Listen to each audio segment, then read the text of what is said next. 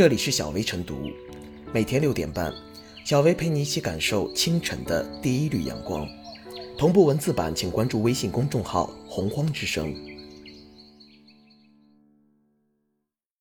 本期导言：近日，微博上一则探访狗不理包子北京王府井总店的视频，近日引起关注。视频博主吐槽狗不理包子王府井总店的酱肉包，感觉里面全是肥肉，特别腻，并称一百块钱两屉有点贵。餐厅随即在网上发布声明，称视频发布者侵犯了餐厅的名誉权，餐厅将依法追究相关人员和网络媒体的法律责任。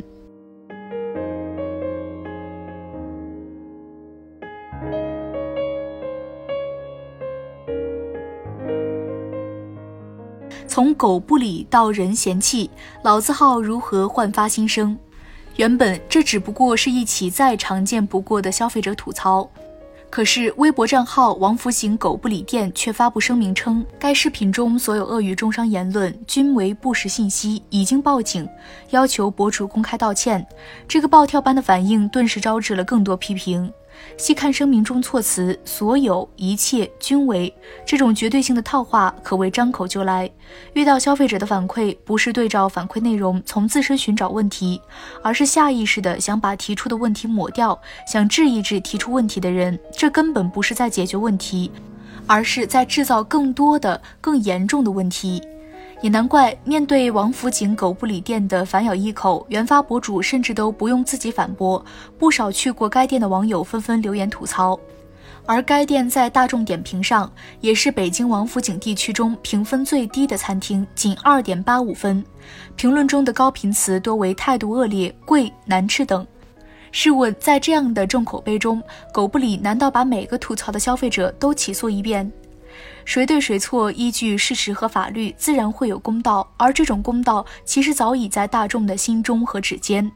他们口耳相传，就是最基本的口碑。他们在网上留下的测评，那些不好听，甚至有些刺耳的评语，谁说不是对一种企业经营问题和反应，和对其未来发展的鞭策呢？值得一提的是，三个月前，狗不理刚刚经历了上市不到五年又退市的阵痛。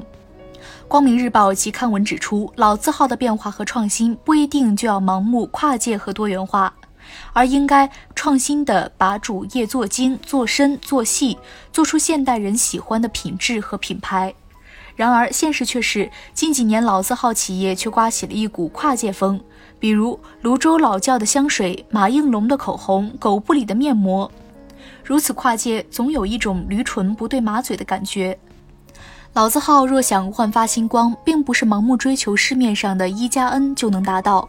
而是要把自己本职工作做好，把产品的质量和服务提上去，形成与名气相符的口碑，进而由内而外的传承创造，谋求更多的可能。此前的媒体报道中有一个细节很能反映狗不理的困境。其最赚钱的产品已经变为了速冻包子，从包子之王沦落到速冻产品，这难道也是消费者的吐槽造成的吗？显然不是。陕西省西安市非遗保护中心副主任王志认为，老字号并不完全等于非遗，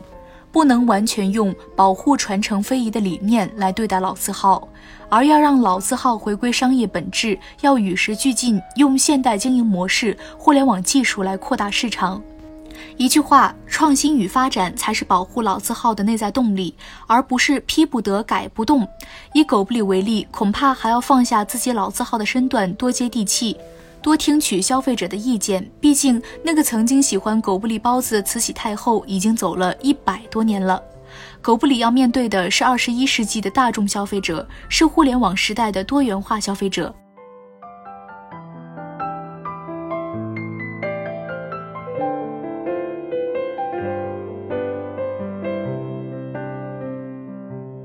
或差评声称已报警，狗不理不应倚老卖老。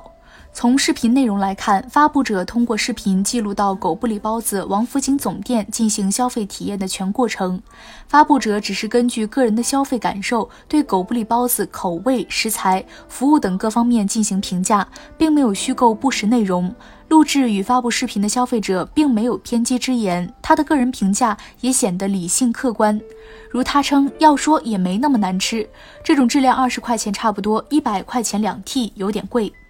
就算这是一种差评，狗不理包子因为消费者给了差评，就认为消费者侵犯了餐厅的名誉权，甚至声称已经报警，这样的处理着实让人有点看不懂。消费者说了自己的客观感受，给了差评，并没有造谣生事对餐厅进行诋毁。餐厅面对此事应该做的是道歉，并从消费者的消费体验中看到自身服务的不足，以思改进。因为消费者给了差评就恼羞成怒，要报警抓人，这就不仅仅暴露了餐厅危机公关处理能力欠缺的问题，还暴露了餐厅服务理念出了问题。这样与消费者对着干，只会招致更大的反感与抵制。这不是在维护品牌，而是在自砸招牌。从另一个角度看，这可能也来自于一些老字号企业早已不再睁眼看现实，而满足于昔日荣光里。一旦有人揭露了真相，曝光了华丽袍子下面的虱子，他们就不干了，就受不了了。近年来，不少中华老字号纷纷上市或准备上市，老字号焕发第二春，值得期待。同为知名老字号的天津狗不理，早于几年前就已上市，但让人遗憾的是，今年五月在新三板挂牌的天津狗不理退市摘牌。狗不理包子本来是大众消费品，面向普通消费者，因为价格低、口味好，才成就了狗不理包子。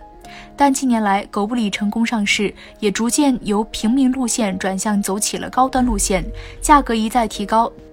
一笼几个的包子，动辄几十元甚至上百元，这样越来越多的消费者不愿再去消费。而从此次惹得狗不理包子餐厅要报警的视频中了解到，狗不理包子王府井总店在大众点评的网上评分是二点八五分，在王府井地区的餐厅中评分最低。一些消费者声称，这家店不仅包子贵，而且还服务差。现在狗不理餐厅因为消费者给差评就要报警，倒似乎更加坐实了该餐厅服务差的消费者评价的客观性。其实，不管是老字号企业还是新字号企业，尤其是像餐饮企业这样的服务企业，都应该以服务为宗旨，以消费者为中心，更不能搞店大欺客那一套。中华老字号的金字招牌不应成了企业倚老卖老的本钱，要能跟上时代的步伐，要保住中华老字号的金字招牌，爱惜自己的羽毛，不让经过数代人努力换来的金字招牌砸在自己手上，就要先反躬自省，不能躺在功劳簿上吃老本，要积极求变，积极作为，这才是维护荣誉、维护品牌的最有力、最有效办法。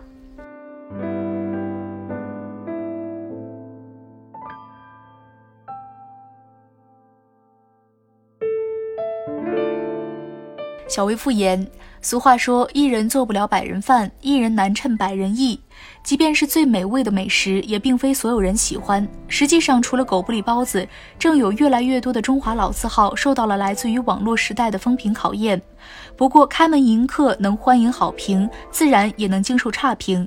如今，在现代工业发展、商业模式等因素的冲击下，不少老字号企业面临着严峻挑战，这是客观现实。如果老字号的运营思维还停留在过去的时代，再加上夜郎自大思维、百老资格，那就难有发展，甚至可能耻辱退场了。老字号不能为老不尊，而应该为老自尊自强，方能不辜负国家对老字号的保护，人民对老字号的期待。老字号自己也才能在满足人民群众日益增长的对美好生活的需求之路上扬帆远航。